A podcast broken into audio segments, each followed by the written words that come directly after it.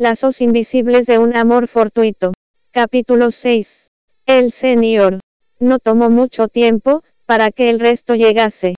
El representante era francés.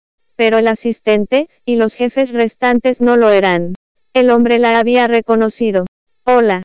Luyao la saludó con una sonrisa. Esa mirada sonriente y cálida la hicieron recordar quién era.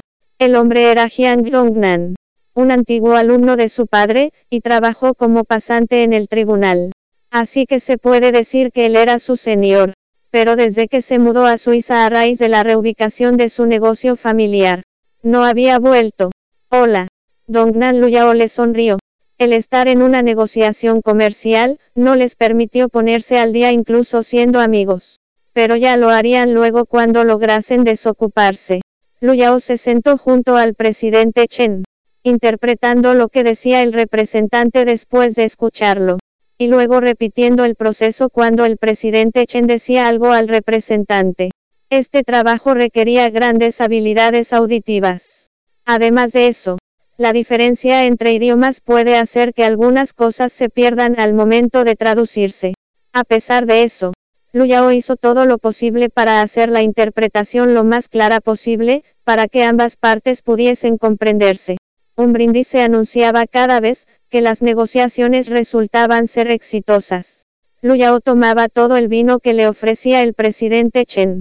Pero debido a que, aún estaba en sus días, las pocas copas de bebidas frías, le hicieron drenar todo el color de su cara. Jiang Dongnan le susurró algo al representante cuando notó la palidez en la cara de Lu Yao. Gracias a su ayuda bebieron, menos y se enfocaron más en comer. Lu Yao logró sentirse mucho mejor a medida que pasaba el tiempo en cálida habitación. Las negociaciones fueron fluidas. Ambas partes firmaron el contrato después de casi una hora y media de discusión. Al término de esta, y viendo que ya no era tan necesario que estuviese allí, Lu Yao se excusó después de decirle al presidente Chen a dónde iba. Se dirigió al baño, planeando tomarse un tiempo para fumar, pero cuando se dio cuenta de que no llevaba su bolso, se fue después de lavarse las manos, y al volver al pasillo, se topó con Jiang Dongnan. Gracias por la ayuda. Dongnan. Lu Yao tomó la iniciativa de saludarlo. De no haber sido por su ayuda, ella habría estado vomitando en el baño después de tanto alcohol. Ni lo menciones. Jiang Dongnan sonrió. Mantén las manos secas. O te resfriarás. Le entregó un pañuelo de su bolsillo cuando se dio cuenta de que sus manos estaban mojadas. Lu Yao aceptó su gesto generosamente. Siempre solías traer un paño contigo. Se limpió las manos. No esperaba que, aún tuvieses ese hábito bromeo. Ya estoy acostumbrado. Además, tener un pañuelo consigo hace que la higiene sea más práctica. Jiang Dongnan caminó codo con codo con ella cuando regresaron a la habitación. ¿Sabes? Me enteré sobre lo que le pasó al señor Lu cuando volví aquí y quise contactarme contigo. Pero no tenía tu número.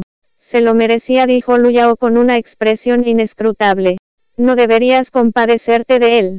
Dongnan. Fue su decisión ir por el camino de la corrupción en lugar de atesorar el poder que tenía. Jiang Dongnan suspiró antes de entregarle su tarjeta. Escuché que aún no se ha declarado el veredicto del señor Lu. Así que no dudes en enviarme, si necesitas ayuda con algo. Después de todo, aprendí mucho de él esos años a su lado.